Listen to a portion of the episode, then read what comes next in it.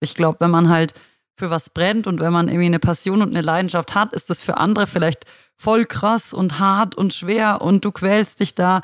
Aber wenn das das ist, worauf du Bock hast, dann do it. Es ist nicht für jeden was, was wir machen und das ist auch gut so sozusagen. Aber einfach diese Motivation, das, wofür du brennst, worauf du Bock hast, zu machen, egal wie abgehoben das vielleicht für viele anderen klingt, ich glaube, das ist eigentlich die Key Message. Servus und herzlich willkommen bei Beyond Sports, dem Sportpodcast, bei dem es sich um mehr dreht als nur Rekorde und Bestzeiten. Mein Name ist Andy Wittmann, ich bin der Host und gemeinsam mit dem Helm- und Brillenhersteller Alpina, der das Projekt auch sponsert, habe ich mich auf die Suche nach spannenden Geschichten und Abenteuer gemacht. Und so viel kann ich euch schon mal verraten, wir sind fündig geworden. Und zwar bei den Athletinnen und Athleten des A-Teams. Maggie und Susi sind heute bei mir zu Gast bei Beyond Sports. Ihr kennt vielleicht ihre Instagram-Accounts You Are an Adventure Story und Run Skills. Ich meine, wer kennt sie nicht? Und viele von euch halten sie, denke ich, auch für reine Influencerinnen. Das ist aber überhaupt nicht richtig, weil die haben sportlich auch mal richtig was auf dem Kasten. Im letzten Jahr haben sie zum Beispiel beim Eiger Ultra Trail teilgenommen. 250 Kilometer am Stück wollen sie laufen. Und genauso zäh und langwierig sich das anhört, ja genauso schnell und flowig war dieser Podcast auch schon aufgenommen. Ich wünsche euch ganz viel Spaß dabei. Willkommen zu einem weiteren Alpina Podcast. Mein Name ist Andy Wittmann. Ich denke, ihr wisst es mittlerweile. Und ich habe heute zwei Mädels aus der Lauf-, aus der Running-Szene bei mir zu Gast. Und ich freue mich total auf Susi und Maggie. Grüß euch. Servus. Hi. Servus, Andi. Ja, sehr cool. Ihr seid sehr aktiv auf Instagram. Vielleicht könnt ihr mal kurz aufklären, wie sich das alles so ergeben hat und auch vielleicht ein bisschen so einen Einblick für die Zuhörer geben, was davor so bei euch los war. Also wo kommt ihr her? Was habt ihr vor eurer Insta-Karriere, sage ich mal, so gemacht? Und äh, wie kam es dann schlussendlich dazu, dass ihr gesagt habt, hey, wir haben da Bock drauf? Susi startet, weil Susi ist die leistungsorientiertere von uns. Ja, also ich komme ursprünglich ja auch aus dem aus einer sportlichen Familie. Das heißt, wir haben sehr, sehr viel Sport früher auch gemacht, auch Radfahren und ähm, Schwimmen und sowas. Ich war dann acht Jahre im Leichtathletik. Das war auch relativ, ich sag mal, schon leistungsorientiert für das Alter, muss ich sagen. Bis ich dann ja im Teenageralter damit aufgehört habe, weil ja, haben sich dann einfach die Interessen doch ein bisschen verschoben. Und der Druck war mir dann auch irgendwie zu groß, weil man Druck in der Schule hatte, Druck im Sport und das war mir dann irgendwie dann doch zu viel. Ja, dann habe ich tatsächlich sehr lange nichts gemacht. Ich bin viel Snowboard gefahren, also Wintersport war immer noch ein großer Teil. Und dann habe ich so mit Ende 20 wieder angefangen mit Sport. Das ging erstmal so los mit Fitnessstudio, ähm, so ein bisschen Zirkeltraining. Da war dann Laufband auch ein Teil davon, also so dieses Kraft-Cardio immer im Wechsel. Und bin dann aber irgendwann immer mehr so auf dem Laufband gewesen, habe gemerkt, dass das irgendwie cool ist zu sehen, dass man doch mal ein bisschen besser wird. War dann auch mal draußen laufen irgendwann und das ging dann wirklich los mit 2,5 Kilometern im Park ähm, wirklich, das war der absolute Töter an dem Tag. Also Seitenstechen, Magen, alles, was man sich vorstellen kann, hatte ich. Weil ich natürlich total unfit war. Also man muss sagen, dass ich auch in diesen Jahren, wo ich keinen äh, Leistungssport gemacht habe oder so, halt viel Party gemacht habe, auch viel getrunken habe. Also alles, was man so als Student auch mal ein bisschen macht. Und ich war einfach. Wichtig. Ja, also das war zu der Zeit, war es halt okay. Ne? Jetzt könnte ich mir das auch nicht mehr vorstellen, aber ich muss sagen, dass mich das dann schon recht geärgert hat, dass ich so unfit war. Ich dachte, es kann ja nicht sein, zweieinhalb Kilometer am Park und du verreckst hier, wirklich. Vor dem Herrn lag ich da auf dem Boden. Ja, so ging das dann los, dass ich irgendwie den Ehrgeiz entwickelt habe, wieder da dran zu bleiben. Und dann hat sich das über die Jahre so aufgebaut. Ging dann los, so erste Halbmarathon. Das war dann so, ja, danach war's das dann. Also dann laufe ich keine Wettkämpfe mehr. So ein Halbmarathon, das war's. Ja, aber dann ging das halt so weiter. Dann kam der erste Marathon, dann irgendwann der zehnte, dann kam irgendwann der erste Ultra, dann kam der erste Trail, dann der Ultra Trail, dann Etappenläufe und das hat sich dann quasi so hochgeschaukelt, ähm, dass ich sagen würde, jetzt Status quo würde ich mich als Ultraläuferin bezeichnen, sage ich mal. Also das ist das, was mir auch am meisten Spaß macht. Gern auch in den Bergen, ich laufe nach wie vor auch gern flache Sachen, deshalb jetzt auch der Marathon, ähm, der Stadtmarathon. Und ja, das ist eigentlich das so mein Status quo. Und du hast aber nebenher noch studiert, oder? Du hast noch ein Studium gemacht. Naja, ich habe studiert, habe dann mit dem Studium aufgehört und also habe es abgeschlossen. ähm, habe gearbeitet und ich habe Design studiert und habe dann in einer Agentur gearbeitet und das war halt scheiße, kann man wirklich hier mal so sagen. Also ähm, Agenturleben, dafür muss man geboren sein. Ich bin es scheinbar nicht und das hat mich komplett fertig gemacht. Also das war wirklich so, ich dachte, es kann doch nicht sein, dass ich jeden Tag zwölf Stunden am Laptop sitzen muss und ähm, nichts mehr vom Tageslicht mitbekomme, so ungefähr. Und da ging das los mit dem Sport, dass ich dann eben Ausgleich gebraucht habe, weil ich echt gemerkt habe, nur dieses Sitzen und dann war auch nichts mehr mit Party machen, weil ich auch müde war. Also dann abends noch irgendwo weggehen war auch nicht mehr. Und dann bin ich ins Fitnessstudio gegangen und dann hat sich das so entwickelt, ja. Okay, dann hast du quasi gemerkt, dass das die Bewegung und man ist ja auch das Fitnessstudio, glaube ich, eine ist zwar ganz andere Bewegung, jetzt nicht unbedingt nur laufen, aber es geht ja oder triggert immer das Gleiche wahrscheinlich, dass du halt sagst, du musst dich irgendwo auspowern und musst was Körperliches machen.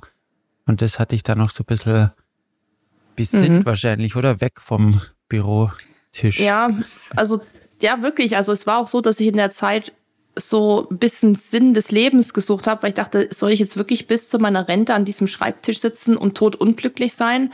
Und da war natürlich der Sport schon eine gute Möglichkeit, zumindest auch so Dampf abzulassen und einen klaren Kopf zu kriegen. Und vielleicht war es demnach auch gut, dass ich damals diesen Job hatte, weil ich vielleicht sonst gar nicht zu diesem Sport wieder gekommen wäre und vielleicht auch heute keine Ultras laufen würde, weil das hat sich dann dadurch halt, habe ich gemerkt, okay, Fitnessstudio war dann irgendwie auch nicht mehr mein Ding, immer in diese Muffbude da rein und ähm, das war dann wie Agentur, weißt du, du gehst von Haus zu Haus so, ähm, und bin dann halt immer mehr rausgegangen und habe gemerkt, boah, das ist eigentlich was, was mir taugt. Ne? Also Luft, frische ja. Luft, Natur. Damals habe ich halt noch gar nicht in den Bergen gewohnt. Das war natürlich alles noch Stadt, aber trotzdem so im Park zu laufen, hat mich schon irgendwie auch happy gemacht. Und ja, das dahin hat sich dann mein Weg irgendwie so lang geschlängelt. Ich glaube, dass das vielleicht auch so sein sollte. Ja, voll gut. Mega Erkenntnis dann auch. Man muss ja auch mal Dinge probieren, die vielleicht nicht so hundertprozentig fitten. Aber dann ist man auch wieder gescheiter. Ja, also ich sage auch, ähm, nur weil man was studiert oder gelernt hat, und ich glaube, da kann Mackie auch gleich ähm, super einsteigen in das Thema, heißt es nicht, dass man diesen Weg dann sein Leben lang auch verfolgen muss oder so. Also es gibt ja. einfach viele Möglichkeiten und oftmals geht es halt über um Umwege dahin. Und ja, ich glaube, Maggie kann da direkt weiter einsteigen, weil bei ihr ja. ist es ähnlich, glaube ich. Ja, also ähm, mein Weg war sicher auch mit sehr vielen Umwegen gespickt, bis ich da ähm, angekommen bin, wo ich jetzt gerade bin. Und der Weg ist ja auch immer noch nicht zu Ende. Man ist ja irgendwie ständig sich verändern und irgendwie sich äh, neu erfinden oder neue Interessen entdecken. Also ich komme aus einem ganz anderen Hintergrund eigentlich so zum Traillaufen und zum Sport als Susi. Ich hatte mit Leistungssport oder so eigentlich gar nichts zu tun. Ich bin ähm, eben geboren und aufgewachsen, auch abseits der Berge ähm, und bin immer geritten. Also ich hatte immer eine Leidenschaft für Pferde. Ich war so ein Pferdemädel, war aber auch immer schon interessiert, bin, habe getanzt, war auch mal joggen oder so und habe letztendlich dann nicht gewusst, was ich machen soll. Äh, hatte Abi, das war so halbwegs okay und hatte dann gedacht, jetzt mache ich mag Pferde. Ich wusste nicht, was ich sonst machen soll und ähm, habe dann Tiermedizin studiert, bin dafür nach München gezogen und habe dann eigentlich während des Studiums mal, wenn man in München wohnt, dann geht man halt auch mal in die Berge. Das ist einfach so.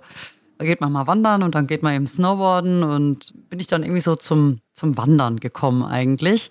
Ähm, und habe dann auch gemerkt, so, also Tierarzt sein ist nicht das Richtige. Habe dann zwar noch eine Dissertation geschrieben, also auch einen Doktor, Matt Wett tatsächlich, den ich aber aktuell nicht mehr benutze. Bin nach dem Studium dann die Unternehmensberatung aber immer mehr intensiver dann auch in dieses Thema Wandern.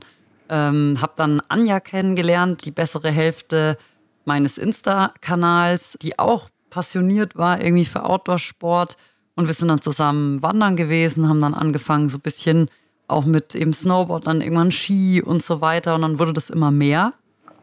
Und eben auch so die Erkenntnis, dass das was ist, was mir richtig taugt. Reiten wurde dann immer weniger, weswegen ich eigentlich auch mal das Studium angefangen habe, nach München gekommen bin. Und dann hat irgendwann dieser Bergsport so ein bisschen Überhand genommen. Dann ergab sich eben diese tolle Möglichkeit, wirklich mittels Social Media da einfach mehr zu machen, eingeladen zu werden, ähm, einfach da auch äh, Opportunities zu kriegen, die man sonst vielleicht nicht hätte finanzieren können oder die man auch gar nicht in Angriff genommen hätte. Und ja, so kam es, dass es dann vom Wandern zum Klettern, zum Hochtouren gehen, dann zum Traillaufen. Zwischendurch haben wir noch so Hindernisläufe gemacht, irgendwie so Crossfit und also wirklich einmal alles, was man irgendwie sich vorstellen kann. Auch Fahrrad sind wir gefahren und ja, heute ist es mainly alles, was in den Bergen zu tun hat. Mittlerweile wohne ich genauso wie Susi auch in den Bergen. Aber bin noch nie einen Marathon gelaufen, um den Bogen wieder zu spannen. Damit habe ich nichts am Hut. Flachlaufen. Wird Zeit. Nee. Wird Zeit. Nee. ist nicht mein Ding. Ich bleibe dann doch gerne irgendwie ähm, hügelig. Ja, das ist meine Story. Ja, cool. Und dann ging das Ganze so weit, dass ihr gesagt habt, also ich meine, es ist ja auch die Zeit, in der wir leben. Man hat halt Instagram und man, man teilt ja so ein bisschen, was man macht. Und mich würde es voll interessieren, wie das dann dazu kam, dass ihr gemerkt habt, okay, das hat Potenzial oder wir können da wirklich was draus machen. Weil ich meine, viele machen, glaube ich, Instagram und es geht halt so dahin und man postet so ein bisschen und man ist vielleicht auch viel draußen und man postet viel, was man draußen macht. Und, und wie kam es dann dazu, dass ihr, oder äh, Maggie, du kannst ja mal weiter erzählen, mhm. dass du gemerkt hast, hey, krass, da geht was. Ja, also ich glaube, da kann ich sowohl auch für Susi als auch für mich sprechen. Wir haben halt in einer Zeit damit angefangen, wo das im Bereich sowohl Bergsport als auch Laufen eben noch nicht so hip war. Also da gab es schon Fashion, Food, Fitness, würde ich sagen. Das war da gerade total am Boom.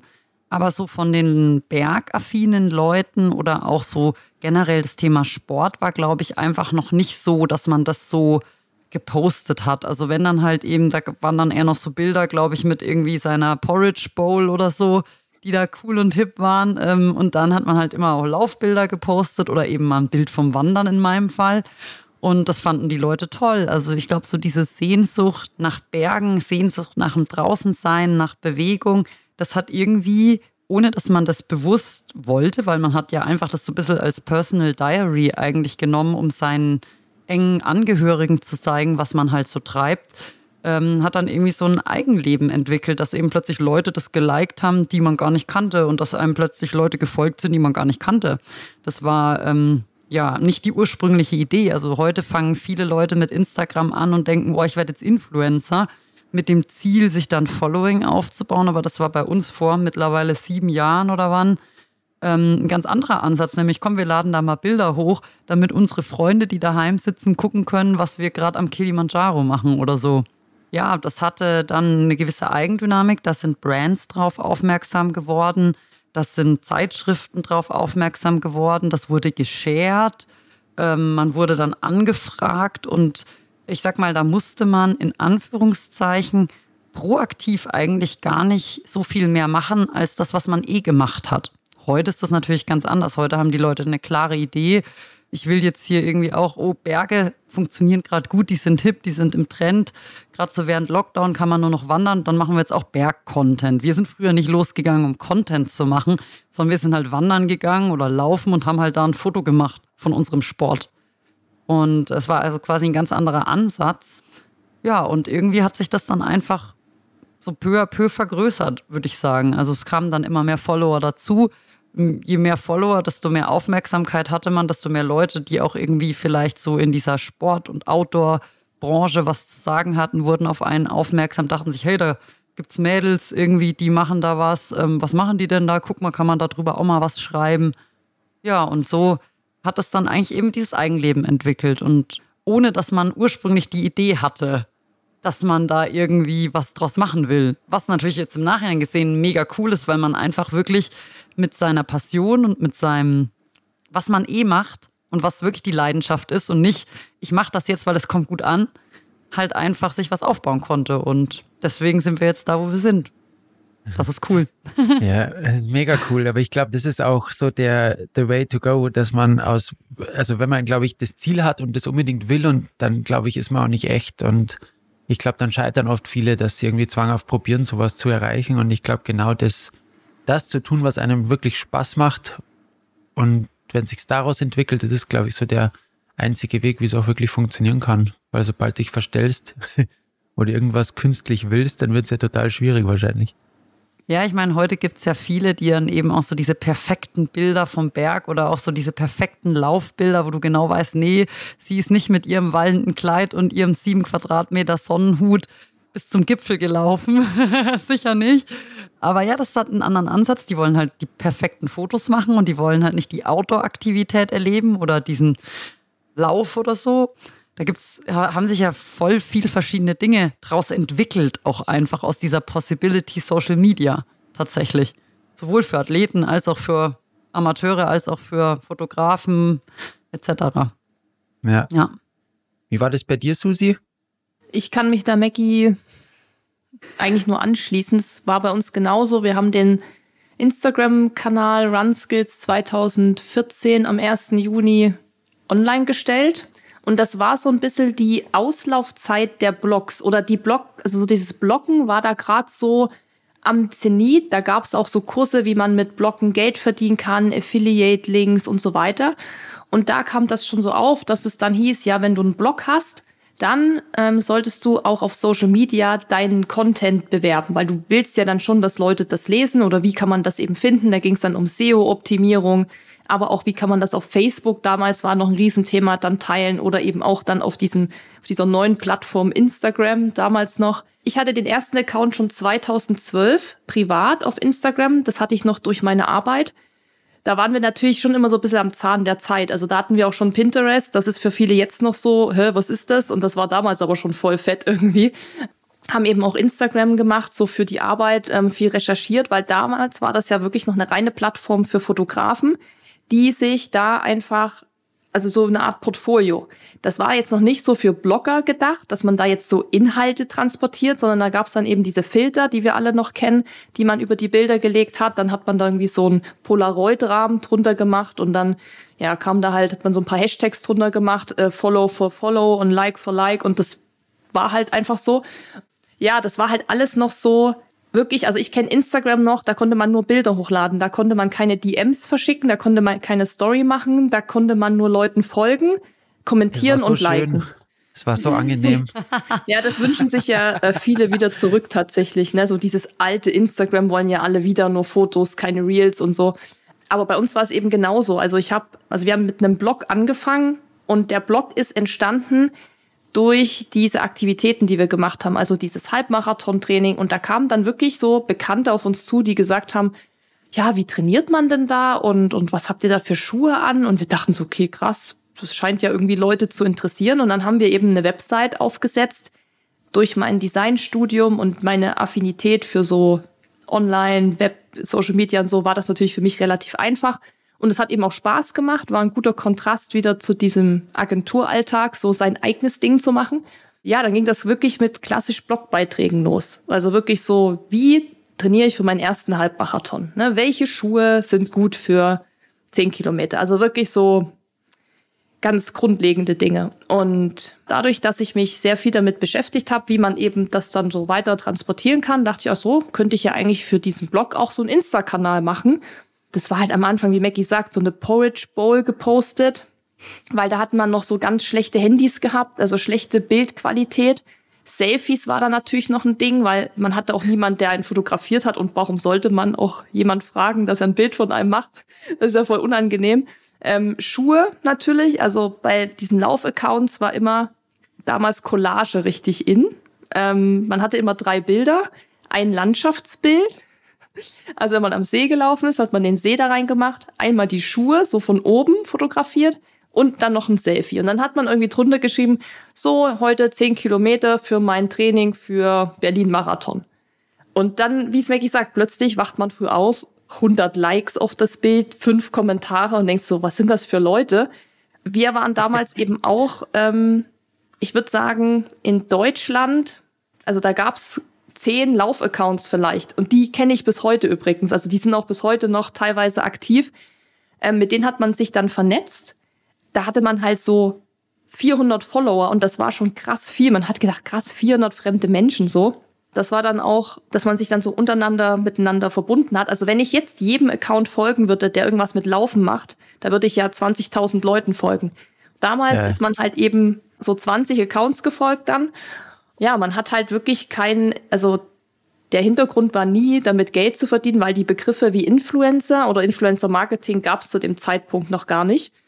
Und ich erinnere mich auch noch genau daran, wie ich das erste Mal gesehen habe, dass jemand einen Rabattcode für irgendwas hatte. Und da habe ich mir so gedacht, okay. Classic. Oh, ja, jetzt und, geht's richtig los. Äh, so, was ist das? Und so, hier, 10% mit dem Code bla bla bla. Und ich so, okay. Also das konnte man auch nicht zuordnen. Da musste man auch noch nichts als Werbung markieren. Da war auch, da hat man auch kein Geld dafür gekriegt. Da haben die dir gesagt, hier kriegst du eine Kiste mit Nüssen, bitte mach mal einen Rabattcode raus. Und dann hat man das so gemacht. Und du dachtest schon, du bist der König, weil du eine Kiste Nüsse umsonst kriegst. Ja. Also. Ja. Also da war ja viel noch so mit Barter Deal quasi. Die haben auch oft, da gab es keine Verträge, nichts. Die haben dir einfach eine Kiste geschickt. Hier kannst du mal posten. Das hast du natürlich auch gemacht, weil du warst ja irgendwie auch so happy, dass du was gekriegt ja, ja. hast. Und dann hat sich das wirklich erst allmählich so hochgeschaukelt und dann lief es bei uns genau wie bei Mackies Account. Es sind halt immer mehr Leute dazugekommen man ist halt gewachsen, aber es war eben alles komplett anders wie jetzt. Also man kann jetzt ja auch noch krass wachsen, aber die Leute, die da anfangen, haben natürlich eine andere Intention oft, weil die eben sehen, dass man dann Sponsoren kriegen kann oder Kooperation. Da ist dann natürlich gleich so eine Strategie dahinter, die es bei uns halt nicht gab. Also wir haben halt wirklich so schlechte Fotos gehabt und irgendwie, also so schlechten Content, das würde heute halt keiner mehr liken. aber vor acht Jahren oder wann das war, sogar noch länger her, neun Jahre schon, ja, war das halt irgendwie cool. War alles, also es war halt, es war halt echter, weißt du, es war halt so keine Filter, keine Bearbeitung, irgendein Bild, was du halt gerade in der Tasche hattest, hast du halt hochgeladen. Da ging es halt wirklich mehr um so Personality und deine Geschichte, glaube ich. Also das, was du da eben erzählt hast. Und damit konnten ja. sich, glaube ich, viele identifizieren. Es war früher halt auch so, dass es schon wirklich so, daher kommt ja auch dieses coole Wort Inspo, Outfit Inspo, Running Inspo, keine Ahnung, für die Leute wirklich inspirierend war, als es ja auch diese ganzen Berufe noch nicht gab. Influencer, Content Creator, irgendwie Cinematographer, Drohnenpilot, keine Ahnung. da fanden die Leute das auch einfach cool, wenn jemand neben seinem normalen 9-to-5-Job oder seinem seinem Family-Business und seiner Arbeit halt einfach irgendwie gesagt hat, ey, ich habe da noch die Energy und auch den Drive halt irgendwie was zu machen.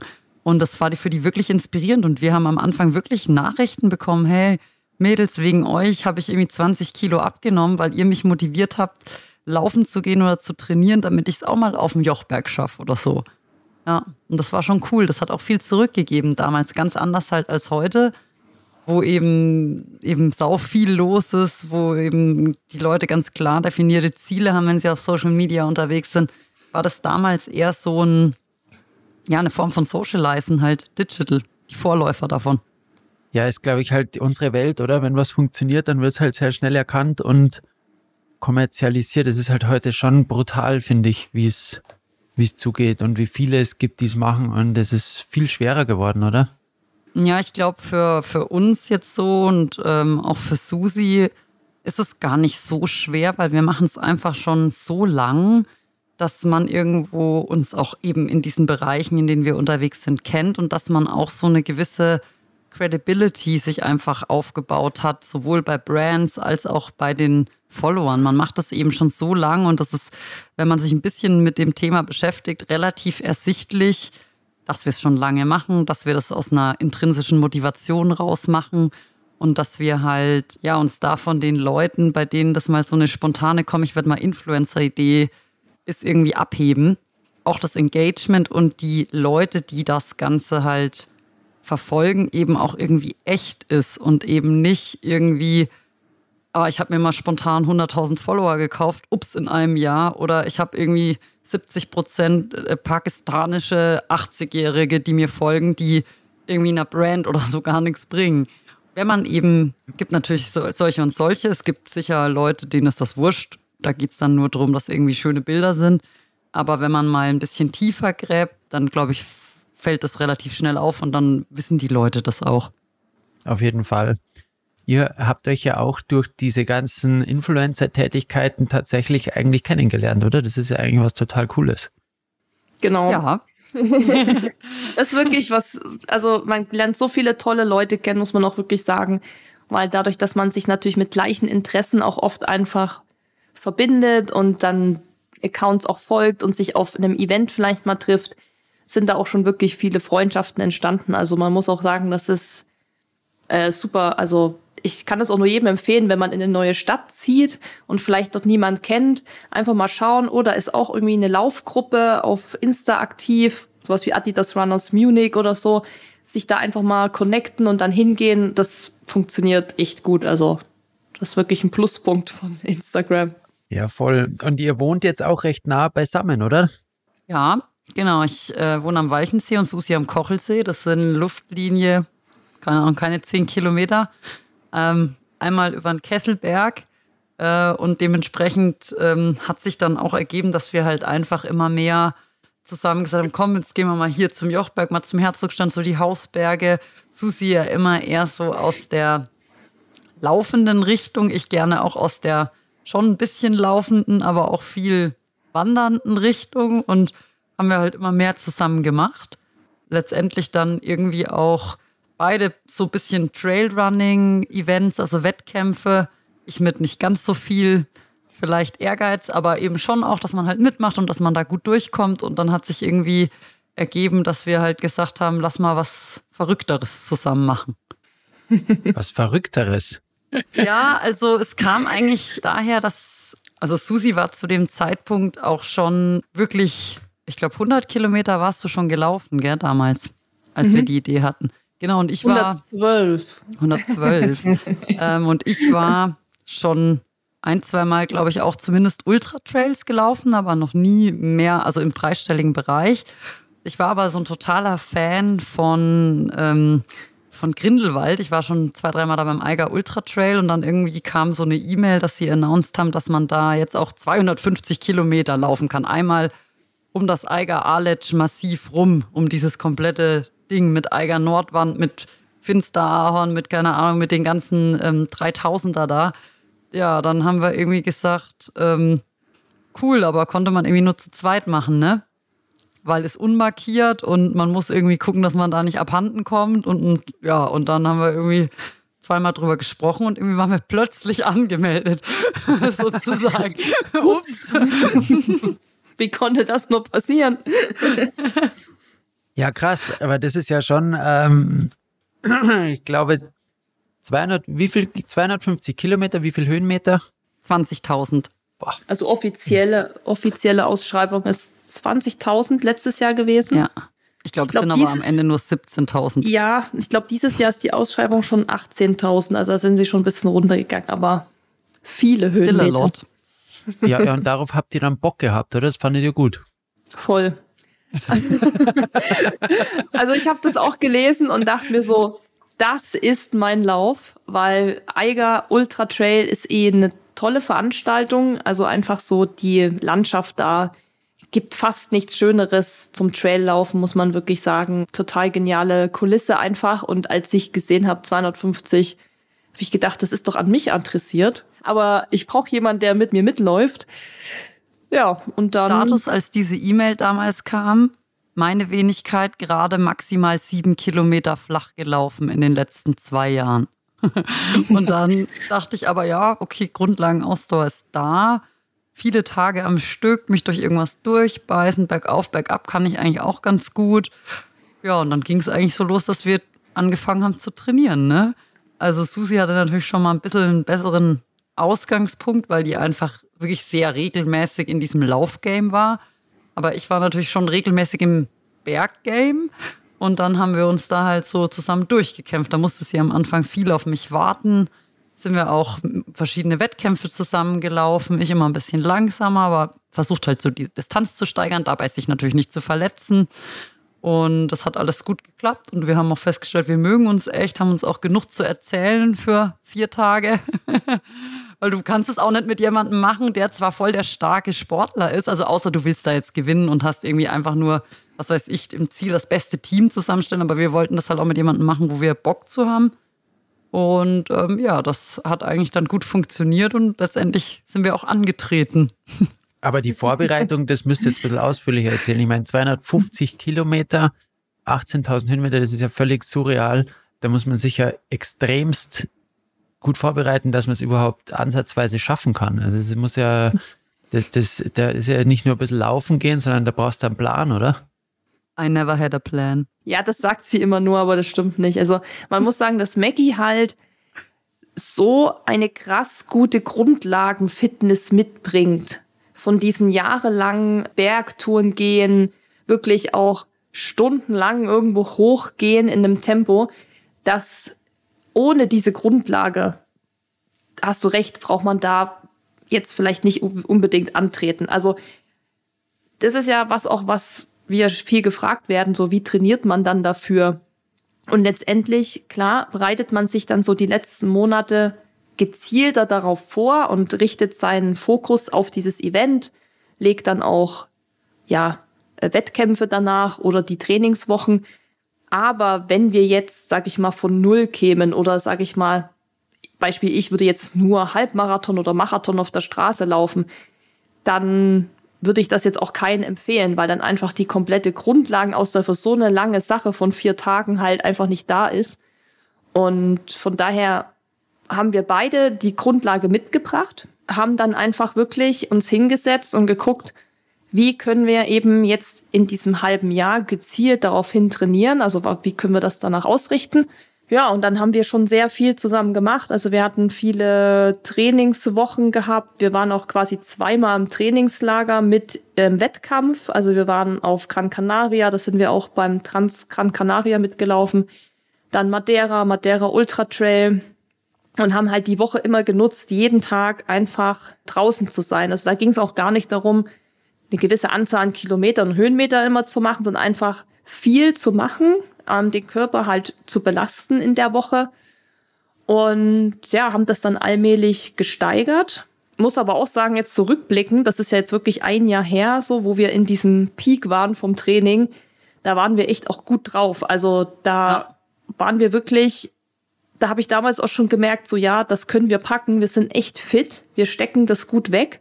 Klar, es sind immer noch 250 Kilometer, die man schlecht simulieren kann im Training, aber am Ende ist es ja bei jedem Ultra so, dass es nur noch der Kopf macht. Also die Beine machen dann eh irgendwann nichts mehr. Die denken sich sowieso nach einem Tag so, was geht hier ab?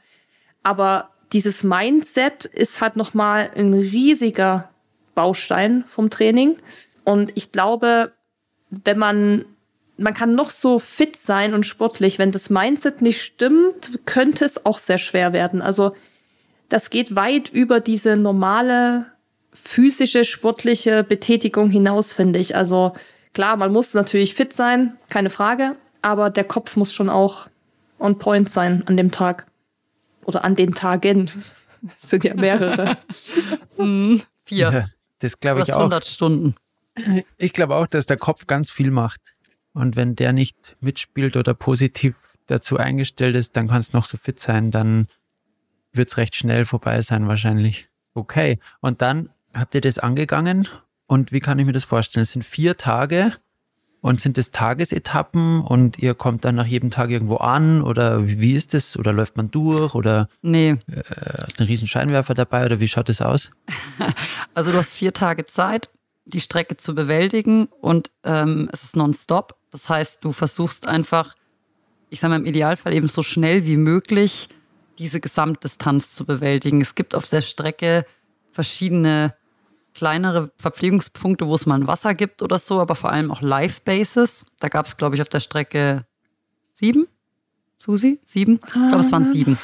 Ähm, wo du im Endeffekt auch die Möglichkeit hast oder hättest zu schlafen, wo es ein warmes Essen gibt, wo deine Crew, wir hatten auch eine Crew, die uns dann da immer an die Live-Bases sozusagen in Empfang genommen hat, wo die Crew dich unterstützen kann, wo du dich umziehen kannst, wo du auch duschen kannst, Klar, wenn du natürlich das Ding gewinnen willst, dann äh, ist dafür keine Zeit, sondern dann machen die das Ganze eben in 50 Stunden. Jetzt kannst du ausrechnen für 250 Kilometer und 50 Stunden, was du da für eine Durchschnittsgeschwindigkeit laufen musst, äh, hast du immer noch 5 km/h, hast aber noch äh, die 20.000 Höhenmeter dazwischen. Das heißt, da wird nicht geschlafen. Und klar, hinten raus, wenn du dann so die letzten anguckst, die schaffen es dann vielleicht gerade so in der Cut-Off-Zeit. Die äh, machen dann vielleicht häufiger mal Pause oder so. Aber an sich ist die Idee eben so schnell wie möglich, egal ob Tag oder Nacht, diese Gesamtstrecke zu bewältigen. Und ähm, ja, gibt auch an den Live-Bases immer verschiedene Cut-Off-Zeiten. Also wenn du nicht bis, ich sag mal, Stunde 27 von Live-Base 2 weg bist, dann bist du raus, weil dann ist die Wahrscheinlichkeit, dass du das Ganze in den 100 Stunden bewältigen wirst, du wirst nach hinten raus ja langsamer, nicht schneller, eben nicht gegeben ist. Und dann irgendwann ist es auch ein Sicherheitsaspekt. Die Strecke ist eigentlich nicht markiert. Du hast einen GPS-Track auf, deinem, auf deiner Uhr. Du musst auch einen richtigen Tracker ähm, mitführen. Also wir hatten so ein InReach von Garmin dabei, wo du halt letztendlich jederzeit einen Notruf absetzen kannst, auch wenn kein Handyempfang ist. Du musst die Strecke eben zu zweit zurücklegen. Du darfst dich auch nicht voneinander entfernen, sozusagen, musst auch durch jede Live-Base und immer als Team durchlaufen. Ja, wir waren mal weg von der Strecke dann äh, am Schluss, ähm, weil wir runter zu einer Bundesstraße gelaufen sind, ähm, wo wir uns dann mit unserer Crew getroffen haben. Da kam dann plötzlich nachts irgendwie so ein Mann wir lagen da im Auto, haben gepennt und äh, hat geklopft, so nach dem Auto und wir so, Hä? Und dann sagte der, ja, wir haben festgestellt, hier Teamnummer, ich weiß nicht mal, welches Nummer wir hatten, ähm, äh, hat sich von der Strecke 42. entfernt. 42. Also wir waren irgendwie 400 Meter weg von, und von dem Track und lagen quasi aus, auf deren Track im Wald. Äh, und dann sind die wirklich gekommen und haben gefragt, Krass. was da los ist. Aha, okay. Ist ja eigentlich positiv, dass die das so im Griff haben. Weil die wissen ja nicht, was ihr da, keine Ahnung, könnt ja auch so da liegen. Ja, ja genau. Die, der hat dann auch, also wir lagen in dem Auto von meiner Mutti, muss man dazu sagen, weil wir todesmüde waren. Und sie war natürlich auch todesmüde, weil es war nachts um drei und sie stand da halt draußen. Der Typ kam mit der Taschenlampe und hat gesagt so, was ist hier los und so. Und die so, ja, die müssen nur schlafen und so. Und der so, ja, steigen die aus? Und sie so, hier steigt niemand aus, die ziehen das Ding durch. So, drei Stunden, drei Stunden später, wir so, wir steigen aus. Aber ja, also das war ähm, irgendwie eine ganz skurrile Situation, weil ich das, weil meine Mutti sagt dann sonst der Typ vom Eiger war da. Wir so, was? Wir ja? sind hier irgendwo im Nirvana. Wie kommt der überhaupt hier hin? Also so, ja, aber das ähm, ist dann schon auch natürlich, wenn das in so einem Race stattfindet, in so einem Wettkampf, ist natürlich Sicherheit schon da auch, glaube ich, für die Veranstalter sehr, sehr wichtig, weil wenn da was passiert, ne, ja, nicht so gute Werbung dann. Ja, und du gehst halt auch schon, also ich meine, klar, meistens sind diese Läufe eben auf halbwegs guten Wanderwegen, natürlich auch zum Teil eben da über Gletscher oder eben auch mal wirklich schwarze Wege, die technisch eben schon anspruchsvoller sind, wenn da halt was passiert. Klar müssen die schon gucken, dass sie irgendwie die Leute so gut wie möglich dann einsammeln können oder so. Aber ja, also dieses komplette Konzept ist einfach darauf ausgelegt. Du bist auch zwischen den Live-Bases, muss man vielleicht noch erwähnen, auch in Selbstversorgung, oder? Und da ist es halt nicht so wie bei einem bekannteren Trailrunning-Event, wo vielleicht jede 10 Kilometer dann so eine Verpflegungsstation ist, sondern da ist halt mal alle 30 oder 50 oder so. Und dazwischen bist du aber schon mal irgendwie 20 Stunden unterwegs. Da musst du dein, dich schon um dein Trinken und um dein Essen, was du eben mitträgst, kümmern. Hast auch eine Pflichtausrüstung dabei mit Regenhose und Handschuhen und Dingen, weil du bist ja auch nachts dann da irgendwie auf 3000 Metern. Und ja, in vier Tagen kann auch viel passieren mit Wetter. Und wir hatten leider sehr, sehr viel Hitze, was auch dann der Grund war, warum wir letztendlich bei Kilometer 176 ausgestiegen sind, weil es einfach echt hart war.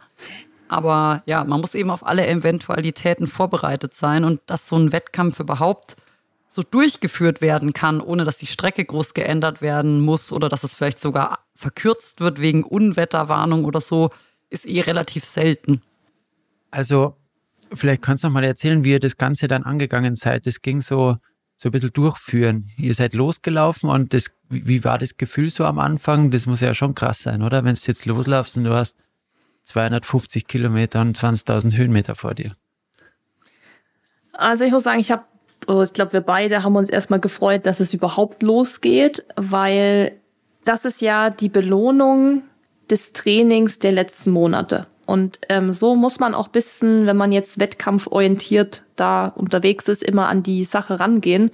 Das ist die Belohnung dafür, was man gemacht hat. Also man sollte da wirklich mit Freude rangehen. Und ich habe mich einfach auch oder wir beide haben uns total fit gefühlt und wir waren auch wirklich fit. Und es war auch nichts irgendwie so, dass wir gesagt hätten, boah, das wird dann mal sehen, wie weit wir kommen, sondern von unserem körperlichen Verfassungen war es wirklich so, dass wir uns da 100% sicher waren, dass wir das rocken. Und wir haben uns wirklich gefreut, dass das Wetter auch erstmal gut war, weil wenn es, weißt du, schon am Start regnet ohne Ende und du bist schon komplett nass und weißt, du musst jetzt vier Tage hier durch, ist natürlich auch hart. Also es war erstmal so ganz cool. Ähm, das war auch irgendwie eine Erleichterung, dass es losging, weil man natürlich die Tage davor super angespannt ist und denkt, vor übermorgen ist es soweit, morgen und man kommt nicht so richtig zur Ruhe, weil ja, man natürlich voll nervös ist, weil das einfach eine andere Hausnummer ist als, ich sag mal, ja, mal doch jetzt so ein Straßenmarathon, der nach dreieinhalb Stunden vorbei ist. Und ja, das war dann erstmal, glaube ich, große Vorfreude.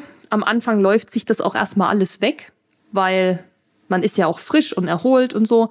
Man hat aber dann schon gemerkt, so, okay, früh um neun, um zehn stand da die Hitze schon. Das war einfach wirklich abartig. Es gibt, also für mich gibt es kein anderes Wort außer abartig, was das Wetter irgendwie In Wallis wurden mhm. 38 Grad und ähm, in dem Tal, in dem wir dann unterwegs waren, zwischenzeitlich waren 42 Grad Boah. an dem Tag und du bist in der prallen Sonne, aber also es waren mhm. schon echt verschärfte Umstände. Ja. ja, also dieses, das ist halt so ein bisschen Fluch und Segen zugleich, weil im Juli, im Hochsommer, so ein Event, was so lange geht, wirklich so durchführen zu können, ist wirklich immer sehr unwahrscheinlich. Also wie oft ich schon 100 Kilometer hier in den Alpen laufen wollte im Juli oder August und die Strecken wurden immer verkürzt, weil es dann irgendwie Unwetter gab oder so. Das war also eigentlich schon so krass. Es spricht nichts dagegen. Die Strecke bleibt so es wird in den, es war auch eine Woche lang Bombenwetter gemeldet. Also das war erstmal an sich natürlich total gut, dass dieses Race genauso stattfinden kann, wie wir es uns auch vorgestellt haben. Dass es dann natürlich wirklich so uns zusetzt und dass es auch so heiß wird. Und wirklich, wie Mackie sagt, es war einfach auch nie Schatten. Nie. Also die Aufstiege zum höchsten Punkt, selbst abends um acht, da stand die Hitze noch, das wirklich, da lagen die Leute auch schon am Felsrand, inklusive ich mir. nachts um zwei Uhr mein Longsleeve ausgezogen am Berg auf 2800 Meter, mein Longsleeve und mit dem T-Shirt. Das musst du dir mal überlegen. Also jeder, der ja. mal Berg geht, nachts oder so, weiß, das ist total abstrus, wenn du schwitzt und Ding und ziehst du da dein Longsleeve noch aus, anstatt eine Jacke an. Also das, ja. Aber sorry, jetzt habe ich unterbrochen. Es mhm. ging ja eigentlich so, wie der Lauf so lief. Ja, also da haben wir aber schon eben relativ früh gemerkt, oh, das wird sehr, sehr, sehr heiß. Aber da man anfangs ja noch frisch ist, geht das ja. Also da kommt man dann noch irgendwie gut mit klar. Man hat sich dann noch immer gesagt, ja, dann kommt ja auch irgendwann die Nacht. Da wird es wieder kühler. Aber Nacht heißt natürlich auch immer Müdigkeit. Also das ist natürlich alles, es geht dann so einher. Das ist im Endeffekt, das ist dann irgendwann ein Teufelskreis.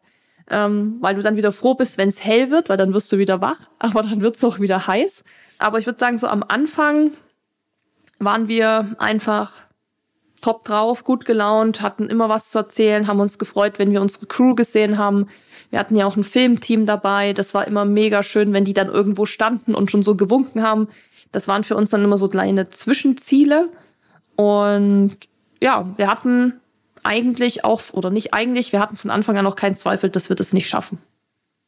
Oder das, also wir hatten doch, ne? Also ihr wisst, was ich meine. Wir waren uns sicher, dass wir es schaffen. Genau. Ja. Hat euch die, die Höhe auch irgendwie, habt ihr es gemerkt? Ich meine, das merkt man schon ab 2, 2 oder so, geht es so langsam los, dass man irgendwie was merkt. Da, da hast du, das ist dein kleinstes Problem. Also wenn es jetzt auf 5000 hochgegangen wäre, dann hätte man vielleicht schon, aber du bist da eh am Atmen, ja, weil irgendwie nach, keine Ahnung, ich glaube, die höchste, der höchste Punkt des Laufs war ähm, was Hotürli. Das ist ähm, unterhalb der Blümlisalphütte so ein Joch, da beim Blümlisalpgletscher oberhalb vom Öschinensee. Ähm, jetzt müsste ich lügen, wie hoch das ist. 2,8 oder so? 2,8, glaube ich, genau. Da merkst okay. du jetzt, wir kommen ja hier auch, also Walchensee liegt selber ja auf 800. Da merkst du das jetzt, und wir haben ja auch viel in den Bergen trainiert. Die Höhe war nicht so ein Problem. Mhm. Okay. 2778. Ja. Das Haut-Thürli ist ein 2778 Meter hoher Schweizer Bergübergang in den Berner Alpen. Genau, das war der höchste Punkt. Okay, okay. Schnell gegoogelt. Ja, krass. Und dann geht es wahrscheinlich halt irgendwann los mit Schlaf, Hitze und wenn man lange belastet, dann wird wahrscheinlich auch Ernährung, Trinken Thema, oder? Ja, genau. Mhm. Also die, alles, was du jetzt genannt hast, war bei Susi dann ein Thema. Ich hatte ein anderes Thema, was du jetzt noch gar nicht genannt hast, und das waren Blasen, Ach. was für mich komplettes Neuland war. Und zwar, wir sind vorher 100 gelaufen, 85, 80, 60, no problems. Und nach Kilometer 17 hatte ich zwei Blasen an beiden Füßen, an der Fußsohle, wo du jeden, wo du auch nicht drum kommst, wo du oh, jeden no. Schritt drauf trittst. Und ähm, zum Glück, also ich dachte echt nach 17 Kilometern, das kann nicht wahr sein, ey. Wir rennen unsere seit, seit einem halben Jahr Kilometer um Kilometer. Ich hatte nie Blasen an den Fußsohlen. Im Nachhinein habe ich auch eruiert, dass das eben aufgrund dieser großen Hitze, die Friction, ich hatte so eine Einlagesohle, die eigentlich so anti-rutschmäßig ist. Das war, glaube ich, einfach ein bisschen viel dann mit äh, der Hitze und dass die Füße eben anschwillen und und und. Also die Lesson habe ich gelernt, aber da dachte ich echt, das gibt's nicht, ganz ehrlich und wusste ja, wie viele Schritte noch kommen und ich kann das nicht, also ich konnte das ja auch nicht verbessern, sozusagen, die Situation. Sondern nicht so, jetzt isst du mal was, dann hast du wieder Energy, weil ich wusste, ich muss jeden Schritt auf dieser Fußsohle gehen. Ja, hat sich dann rausgestellt, dass das das kleinere Problem bleiben wird, aber das war schon erstmal kurz für mich mental so ein Dämpfer, weil ich dachte, no way. Ja, Wahnsinn, das glaube ich. Boah, nach, vor allem nach 17 Kilometer. das war wirklich, das war eigentlich der erste Downhill. Also wir hatten noch eben keine 2000 Höhenmeter in den Beinen. Und dann denkst du, okay, fuck, jetzt noch drei, ein Dreiviertel Tage äh, auf diesen Fußsohlen laufen, was natürlich dann auch immer schlimmer wird, egal wie viel Blasenpflaster du draufklebst keine Ahnung, weil du eben nicht drum kommst, da immer drauf zu steigen. Ähm, ja, genau, aber vielleicht Susi, dann dein Input. Also da ging es dir ja noch blendend. Ähm, da war da hat die Hitze noch nicht zugeschlagen gehabt, sozusagen. Nee, das kam dann erst später. Also es war dann so diese Summe aus den vielen Stunden in der Sonne und ich glaube, meinen ersten Dämpfer hatte ich ja beim Aufstieg zum Hochtürli. Das war, glaube ich, genau da, ähm, beim höchsten Punkt weil da habe ich dann noch zu Maggie gesagt, wirklich die Sonne fuckt mich ab. Das war dann nicht mal mehr die Hitze, an die gewöhnst du dich, sondern diese Sonneneinstrahlung. Weißt du, die ganze, ich habe gesagt, wirklich, ich habe gesagt, die ganze Zeit die Sonne in meiner Fresse, ich halte es nicht mehr aus. Weil du konntest dich ja auch nicht schützen, du kannst ja nichts irgendwie so, ne, da bräuchtest du irgendwie so einen Schirm oder so. Ähm, da habe ich schon gemerkt, dass mir diese Sonne so zugesetzt hat und es war schon abends um acht und es war so, du hast so geschaut und hast gesehen, okay, es dauert halt noch gefühlt zwei Stunden, bis die Sonne einfach mal weg ist. Da hatte ich so den ersten Dämpfer, da musste ich mich an Rand schon mal hinter so einem Stein, so einen Felsen legen, der so ein bisschen im Schatten war und musste erstmal eine Gemüsebrühe trinken, weil ich da schon elektrolytemäßig nicht so gut aufgestellt war. So, das ist auch so mein Learning für Versuch Nummer zwei. Da reden wir vielleicht nachher auch noch mal drüber dass ich einfach dann schon, wenn es wieder so extrem heiß ist, viel, viel früher schon mir Elektrolyte die ganze Zeit reinballer. Das lernt man dann halt auch. Aber ich habe mich dann immer wieder gefangen, weil man muss sagen, Gemüsebrühe ist wirklich, kann ich jedem nur empfehlen, wenn man da wirklich so richtig das hochdosiert mit bisschen Wasser anrührt, das kickt schon erstmal rein und dann fühlt man sich so, okay, let's go, ich bin bereit, Downhill jetzt nach Kandersteg, niemand kann mich mehr aufhalten. Dann durch die Nacht, wie gesagt, war die Hitze dann ja erstmal kein Problem. Also es war zwar warm, aber nicht so, dass man eben sagt, das hält man jetzt nicht aus.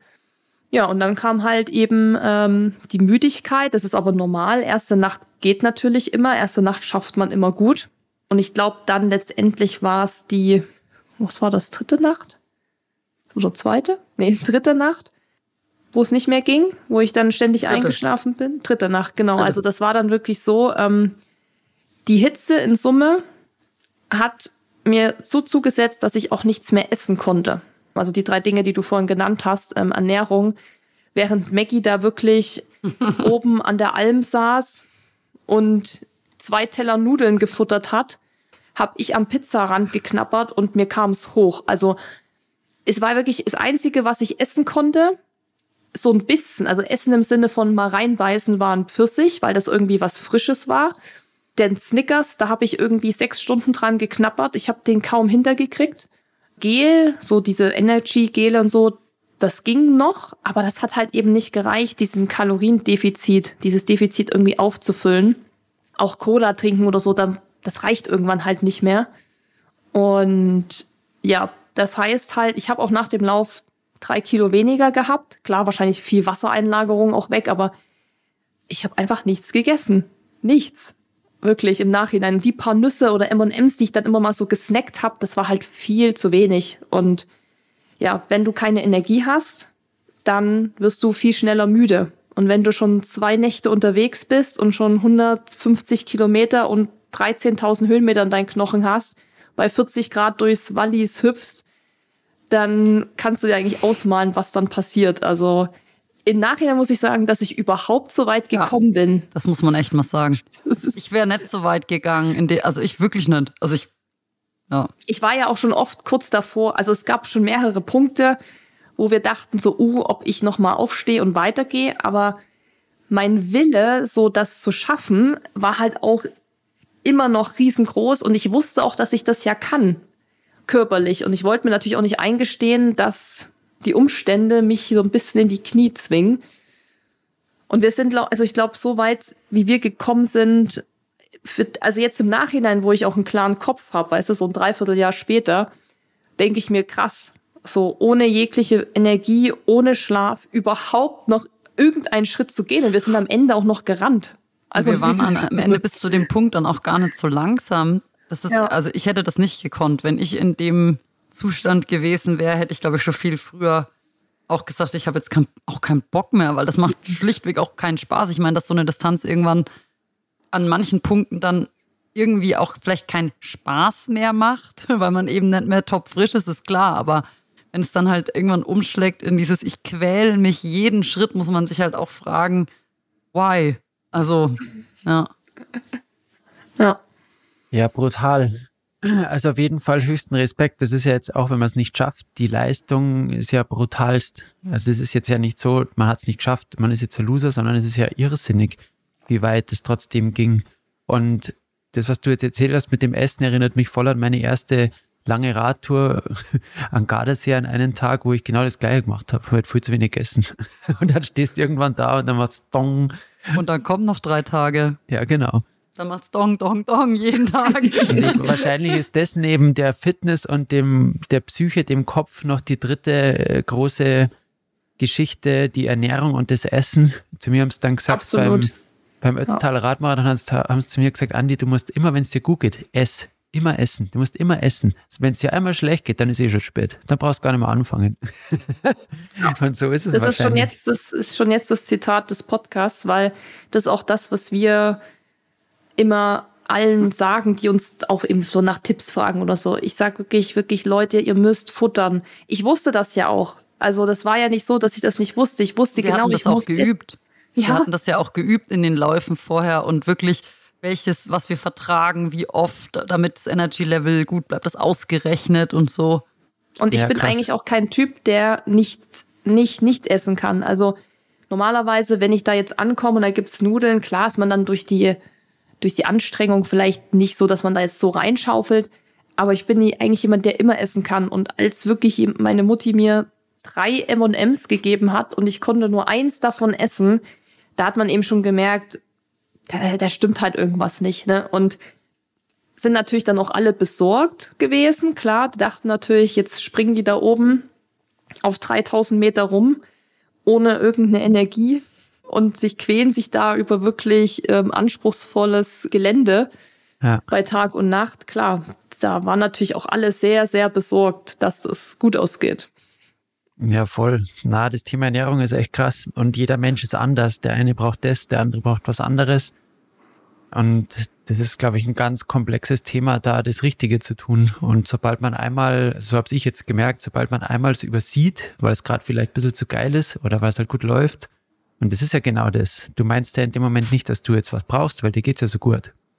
Aber dann kriegst gleich die, die Retourkutsche.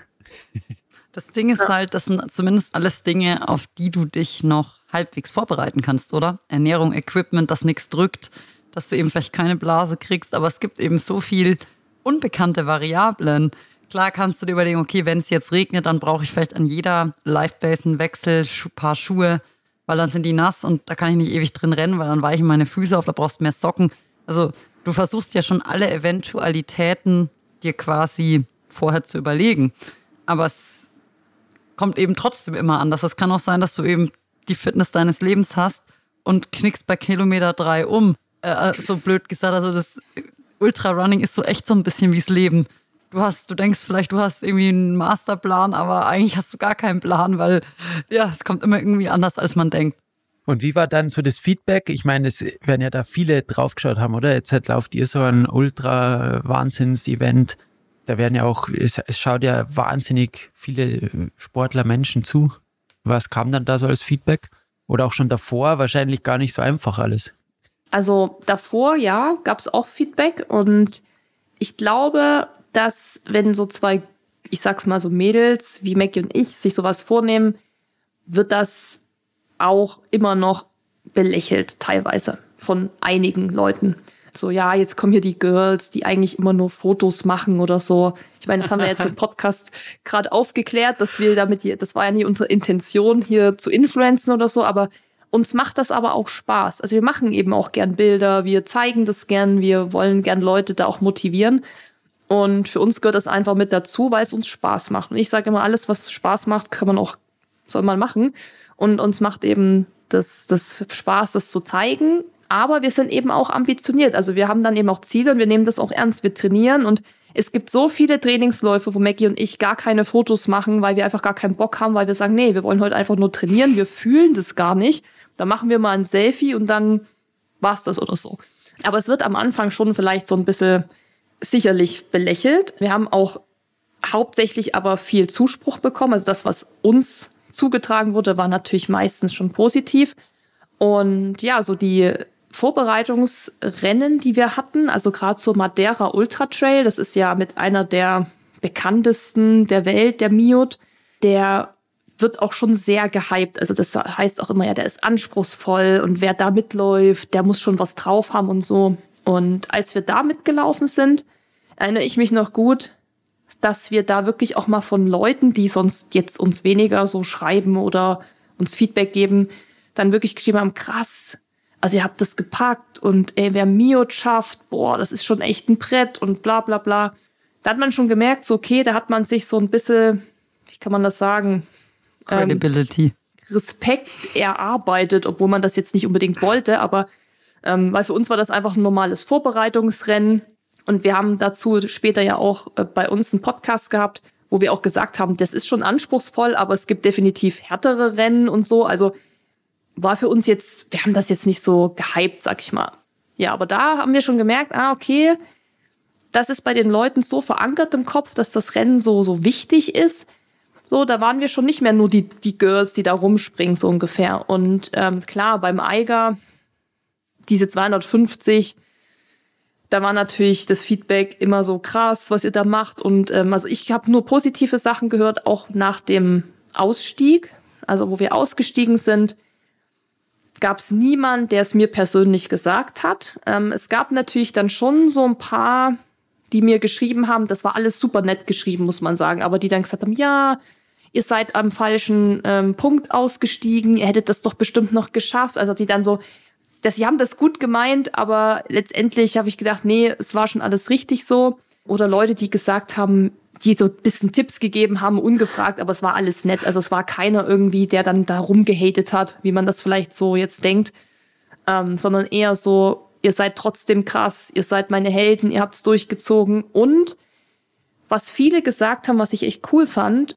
dass sie es gefeiert haben, dass wir eben wussten, wann wir aufhören müssen, wann einfach Gesundheit vor dem Ehrgeiz für das Ziel geht und gesagt haben, ja, das ist eigentlich die wahre Stärke, zu wissen, wann man einfach aufhört, wann es gut ist und haben trotzdem gesagt, man muss erstmal so weit kommen und hey, erster Versuch bei sowas, das Ne? Also die Wahrscheinlichkeit, es nicht zu schaffen, ist größer, als es zu schaffen. Mit dem Wissen sind wir übrigens auch in das Rennen. Wir haben gesagt, das ja, genau. ist wirklich, da muss einfach alles passen. Und deshalb war das für uns natürlich eine Enttäuschung, aber andererseits haben wir uns danach nie als Loser gefühlt, sondern haben auch immer versucht, den Leuten zu sagen, hey, auch wenn man mal was nicht schafft, ist man kein Verlierer. Und ich glaube, das war das, also bei mir zumindest, kann Maggie gern auch gleich nochmal was dazu sagen, so das Hauptfeedback was ich auch nicht gedacht hätte, dass das, sag ich mal so, ich sag in Anführungszeichen gefeiert wird, dass man eben aufgehört hat. Naja, doch, also es, ich, ich würde auch noch einen Satz dazu sagen. Es ist eben schon so, dass die Leute ja immer, wenn du so Influencer bist oder wenn du irgendwie so halt vor allen Dingen von den coolen Dingen im Leben postest, dann neigt man eben dazu, man spricht immer lieber über die Dinge, die gut laufen, als über die, die schlecht laufen. Und man will, also außer du bist jetzt der Typ, der irgendwie Mitleid will oder Fishing for Compliments, dann erzählst du halt auch nicht, oh, ich bin krank, mir geht's schlecht, sondern bist du halt eher so der Typ lebensbejahend und willst halt die coolen Dinge erzählen. Und die Leute denken, glaube ich, dann schon oft so, ja, bei euch geht ja nie was schief und da läuft immer alles und das schüttelt man so aus dem Ärmel. Nee, das ist eben auch nicht so. Natürlich erzählt man über die Failures nicht ganz so engagiert und freudig wie über die Wins. Das ist eben, glaube ich, irgendwie menschlich, aber es ist eben part of the game. Und wie Susi gerade gesagt hat, wenn du sowas das erste Mal machst, dann ist die Wahrscheinlichkeit, dass du es nicht schaffst, hm, viel höher als die, dass du es schaffst. Und allein mit dem Wissen, dich trotzdem an sowas ranzutrauen, wo eben die Chance zu versagen, in Anführungszeichen, mal ganz plump, größer ist als die, dass du, dass du der Winner bist, ist eh schon krass. Und als wir dann da kurz, bevor wir dann letztendlich rausgegangen sind, haben wir auch schon so realisiert, krass, wir sind gerade das erste Mal in unserem Leben 100 Meilen haben wir hinter uns gelegt. Das war irgendwie auch voll krass, weil wir irgendwie dachten, allein das ist schon voll hart irgendwie. Und auch wenn du mal so bei den wirklichen Athleten, die wirklich so Ultraläufe machen, das ist ehrlich gesagt relativ normal, dass du bei diesen langen Distanzen jeden zweiten, dritten Lauf überhaupt nur zu Ende läufst, weil eben so viel Umstände mit reinspielen, die dann auch irgendwann das Ganze nicht mehr so sinnvoll äh, erscheinen lassen oder das eben nicht mehr so sinnvoll machen, das, das durchzuziehen, eben Gesundheit, äh, keine Ahnung, was, was es da eben, ne, was es gar nicht möglich ist oder so. Und dass man das so auch in der Consideration hat, was das alles mental für Aspekte hat, nicht nur die körperliche Fitness. Das ist was, das sehen die Leute oft bei Instagram nicht. Und das ist genauso, wenn du dich auf irgendwie einen 6000er hochquälst, der steht auch immer noch in zehn Jahren da und der Ei, die ist Eiger Alic massiv. Das interessiert auch gar nicht, ob Susi und Maggie es geschafft haben, da außen rumzurennen. Das steht auch nächstes und übernächstes Jahr noch da. Ähm, es ist immer so der Kampf mit sich selber. Macht man es, lässt man es, schafft man es, tut man es nicht. Und ähm, da nehmen auch die Follower das immer so ein bisschen, ja, ich sag mal fast, ähm, wie soll man am besten, es ist schwierig, das zu erklären, was ich sagen will. Also es ist für die Follower oft auch so, die fiebern da krass mit. Und wenn du failst bei irgendwas, das ist für die, glaube ich, was, das existiert eigentlich in der ursprünglichen Idee nicht, weil eigentlich bist du immer der Gewinner und dass du dann mal was nicht schaffst, macht dich krass nahbar. Und das ist das, was als Feedback kam. Ja, ja das kann ich mir vorstellen. Ist, glaube ich, auch gut der, die Aussage, dass das Wissen, wann man aufhören muss, eigentlich stärker ist wie das, ja, nicht, weiß ich nicht, ob stärker, aber halt, ähm, ich glaube, schwieriger, als es einfach zu schaffen, weil es einfach was zu, das Scheitern und dann bewusst zu scheitern, das ist ja total was Starkes. Ja, vor allem, man entscheidet das ja auch nie spontan mit dem Ausstieg. Also das sind ja auch Dinge, die überlegst du dir schon viele, viele Stunden, Tage in unserem Fall auch davor. Also wie oft ich gesagt habe, ich glaube, ich steige hier aus ähm, und bin dann trotzdem noch 24 Stunden weitergegangen. Deshalb ist es eben, ja, wie du sagst, trotzdem manchmal noch krasser, als es einfach durchzuziehen, weil dann wirklich auch zu entscheiden, so jetzt ist Schluss, ist, ist nicht so leicht. Weil das, du weißt ja dann auch, was das wiederum bedeutet. Die ganze Vorbereitung, ich sag mal, ein bisschen für den Arsch in dem Moment, die ganze Welle, die du da gemacht hast. Die Crew ist da angereist, hat sich Urlaub genommen, für das, dass du dann irgendwo in so einem Kaff in der Schweiz auf einer Parkbank sitzt und sagst, ich steig aus. Aber ja, es ist tatsächlich oft schwieriger, als dann noch durchzuziehen. Also das hast du eigentlich schon ganz gut zusammengefasst. Also ist das das Resümee aus der ganzen Aktion, würdet ihr sagen, eher positiv? Na, wir probieren es zumindest nochmal. also ganz so fürchterlich war es nicht, auch wenn es echt hart war.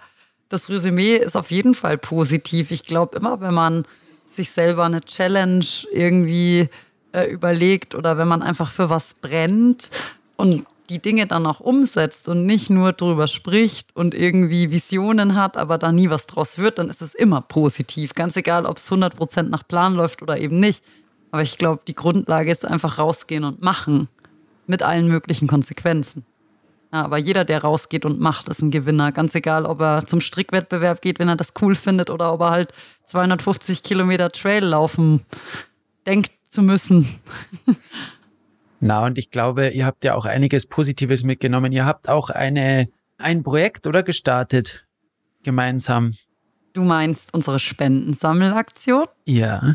Ja, genau. Wir haben letztes Jahr ähm, leider sehr, sehr kurzfristig vor dem Lauf, weil das alles ähm, relativ kurzfristig erst entstanden ist in unseren Köpfen, dass wir das gerne verbinden wollen mit irgendwas äh, Gemeinnützigen.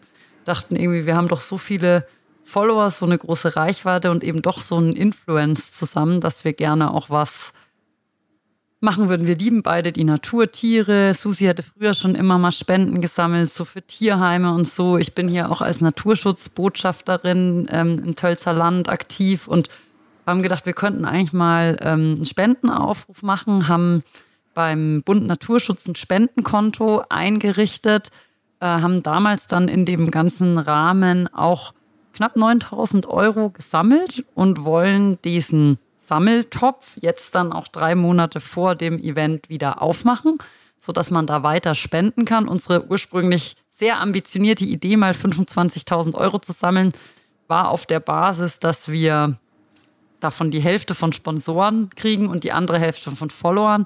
Das war dann aber alles irgendwie echt kurzfristig und durcheinander, sodass wir uns freuen würden, wenn wir die Hälfte davon eigentlich, wie wir es von den Followern ursprünglich mal gehofft hatten, zusammenkriegen. Das heißt, wer Lust hat, noch ist der Topf nicht wieder offen, aber ähm, bald, dass äh, ja, ihr noch für den Bund Naturschutz spenden könnt und letztendlich, dass wir diese 12,5 eigentlich dann voll kriegen, das wäre schön.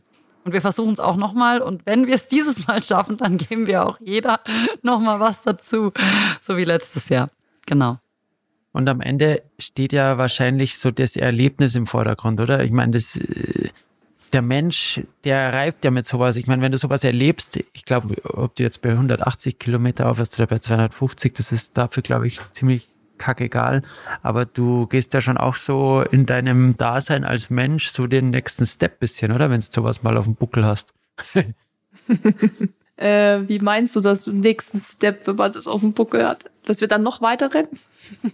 Nee, aber du, du, du erlebst das Ganze ja. Oder, und du kommst vielleicht in Situationen, die du, ich meine, ihr seid davor vielleicht mal 100 Kilometer gelaufen, jetzt seid 100, knapp 180 gelaufen und du weißt ja jetzt auch oder bist dir sicher, dass du eine wahnsinnige Leistung gebracht hast und dass du vielleicht auch imstande bist, das Ganze mal zu schaffen, wenn es ein bisschen anders läuft und die Umstände ein bisschen anders stehen.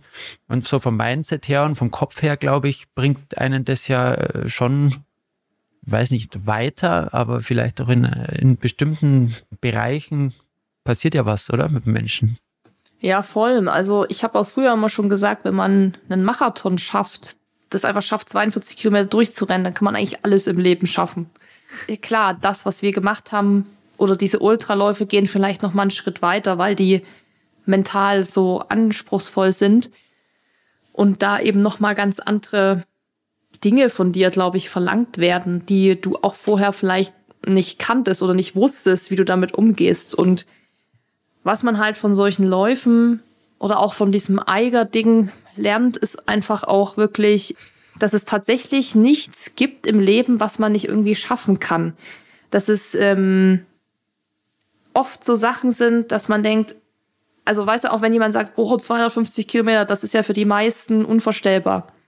Aber letztendlich ist das halt nur eine Zahl. Klar, man muss das auch erstmal gehen, rennen, wandern, was auch immer.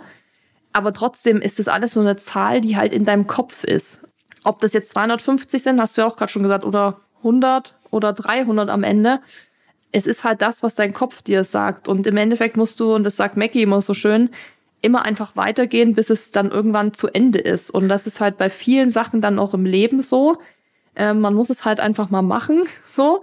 Und ja, man lernt halt schon sehr, sehr viel über sich selbst auch, was man natürlich dann vielleicht auch in seinem Alltag mit Freunden, Familien, Job, was auch immer reinbringen kann. Also nicht für umsonst laufen ja auch viele Manager und so Marathon und so. Das ist natürlich alles, ja, da braucht man einfach Biss. Ne? Also man muss sich halt durch Dinge durchbeißen. Man braucht auch irgendwie ein Ziel Und ich glaube, dass wir vor allem nicht jetzt andere unbedingt ermutigen wollen, auch 250 Kilometer zu rennen, sondern zu sagen, wenn ihr was vorhabt, was ihr machen wollt, wie eben sei es hier stricken oder puzzeln oder irgendeinen anderen Sport, Fallschirmspringen, keine Ahnung, und man denkt, äh, man will das unbedingt mal machen, das halt auch einfach zu machen. Und ich glaube, dass wir dann mit dem Lauf einfach nur so ein Vorbild sind, Dinge mal anzugehen und ähm, auch vor allem, glaube ich, in unserem Fall ist noch so, dass wir ja auch viele weibliche Follower haben. Und weibliche Läufer gibt es natürlich im Ultra-Bereich immer relativ wenige. Also das ist natürlich noch sehr männerdominiert. Ich kriege das ja dann auch vom Feedback mit, dass das halt auch viele motiviert, auch mal sowas zu probieren. Und das kann ja erstmal im Kleinstil sein. Ne? Also überhaupt sich erstmal an den Traillauf zum Beispiel ranzuwagen. Da gibt es einfach immer noch viele, die sehr, sehr viel Angst davor haben, das nicht zu schaffen oder sowas. Ich glaube, dass das ja wirklich schon viele Türen öffnen kann, auch so ein Projekt in alle möglichen Richtungen. Ich würde gerne noch eine Sache sagen, weil es darum ging, dass man an sowas wächst und dass man dann irgendwie ein anderer Mensch ist und so. Ich glaube, es ist immer eine Frage des Standpunktes, weil für mich ist es zum Beispiel viel natürlicher und leichter, vier Tage 250 Kilometer um den Eiger zu rennen, als vier Tage zehn Stunden Excel zu machen.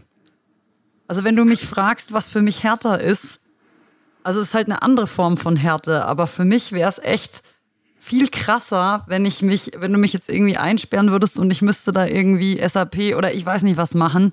Ähm, das wäre für mich eine viel größere Qual, so wie die Leute immer denken, uh, da quälst du dich da 250 Kilometer, wie wenn ich einfach das machen kann, wofür ich brenne. Und das war das, was ich initial gesagt habe. Ich glaube, wenn man halt für was brennt und wenn man irgendwie eine Passion und eine Leidenschaft hat, ist das für andere vielleicht voll krass und hart und schwer und du quälst dich da.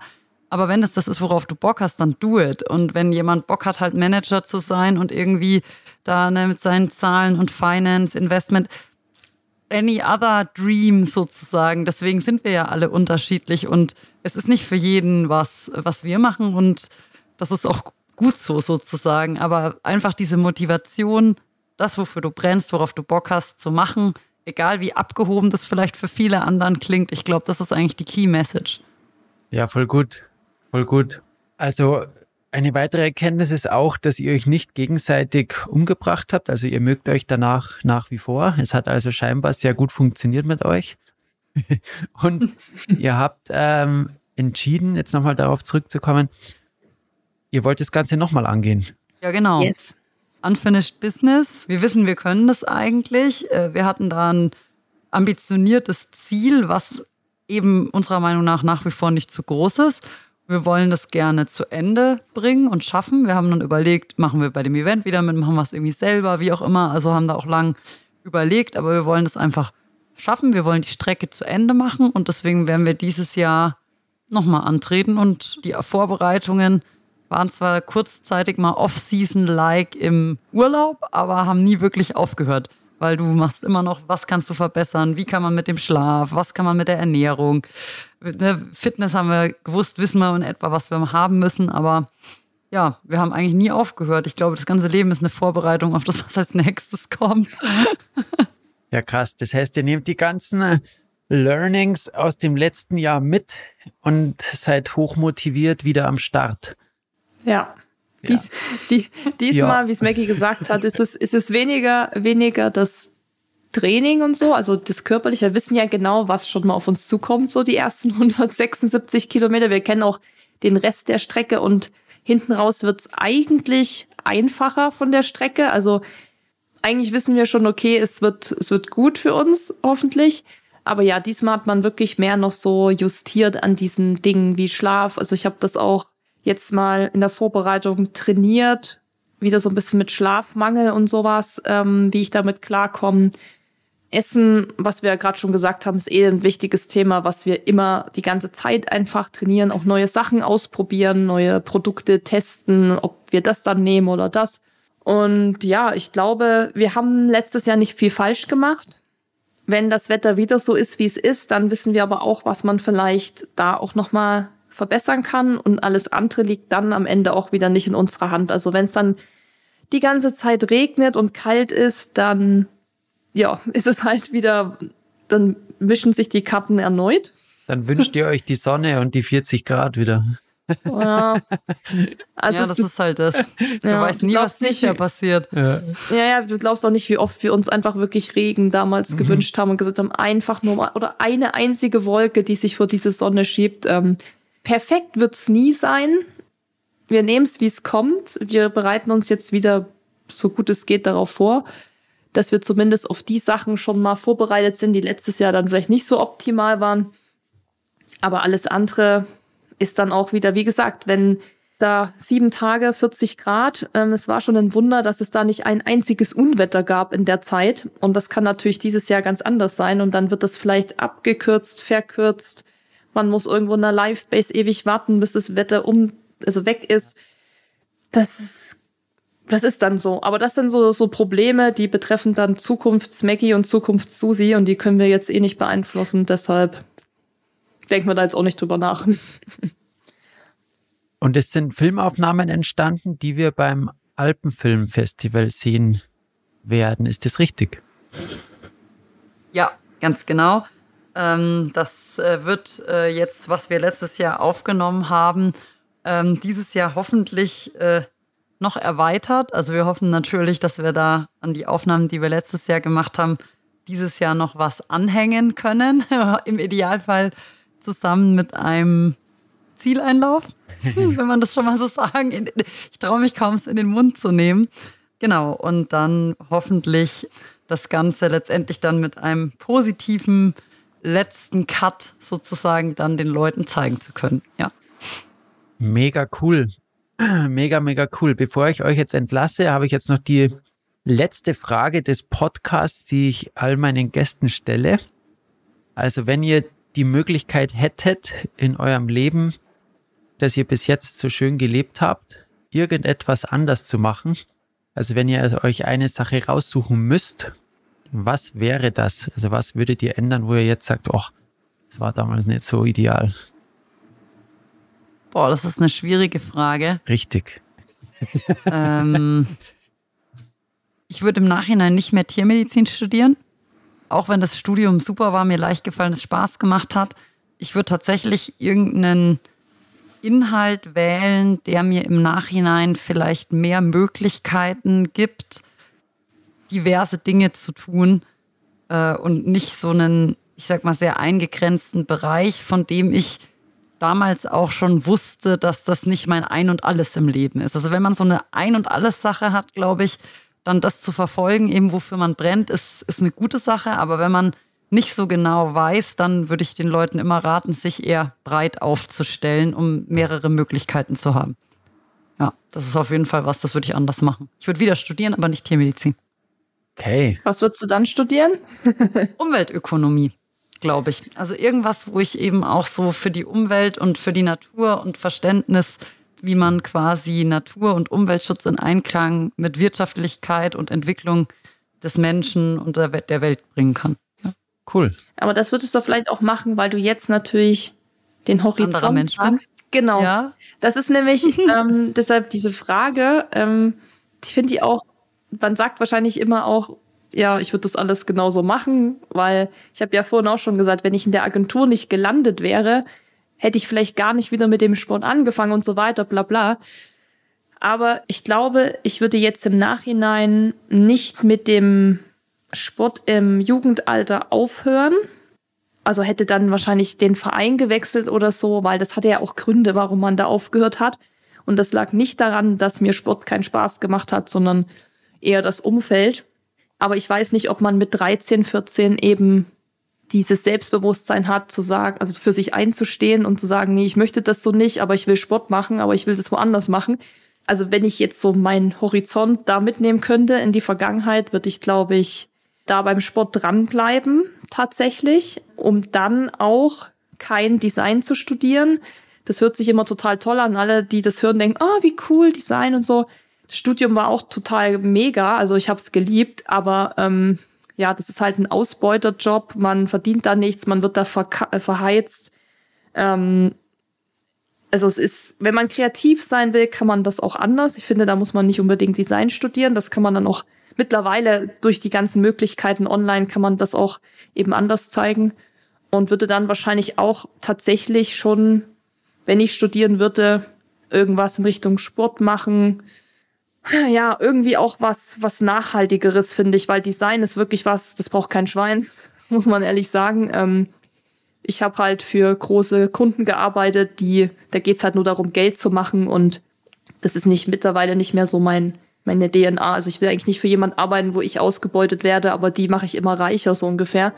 Sondern würde tatsächlich auch lieber im Sport wahrscheinlich bleiben, ja. Sehr cool. Klare Antworten, das ist doch super. Mega cool. Hey, hat voll Spaß gemacht, hat mich sehr gefreut. Wir sind am Ende angelangt. Ich ähm, wünsche euch wahnsinnig viel Erfolg bei euren, bei allen Läufen, die ihr macht und vor allem natürlich beim Eiger. Ich drücke die Daumen und bin gespannt, was rauskommt. Danke, danke. Wir werden unser Bestes geben. Sehr Vielen cool. Dank, ja. ja. Macht Diesmal es gut. hoffentlich mit Zielanlauf. Jawollo. Ja. Macht es gut. Ciao, Servus. Ciao, Ciao. Servus. Das war es wieder. Vielen Dank fürs Zuhören. Wenn ihr jetzt genauso viel Bock drauf habt, nach draußen zu gehen und Sport zu machen, euch aber noch die passende Brille dazu fehlt, dann habe ich genau das Richtige für euch. Einen Gutscheincode von Alpina. Klickt auf den Link in den Show Notes. Da werdet ihr zu unserem Partnershop weitergeleitet. Und mit dem Code BeyondSports20 erhaltet ihr 20% auf alle Alpina Sportbrillen. Egal ob es fürs Laufen, fürs Radeln oder Wandern. Wir sehen uns auf den Trails und hören uns hier in der nächsten Woche wieder.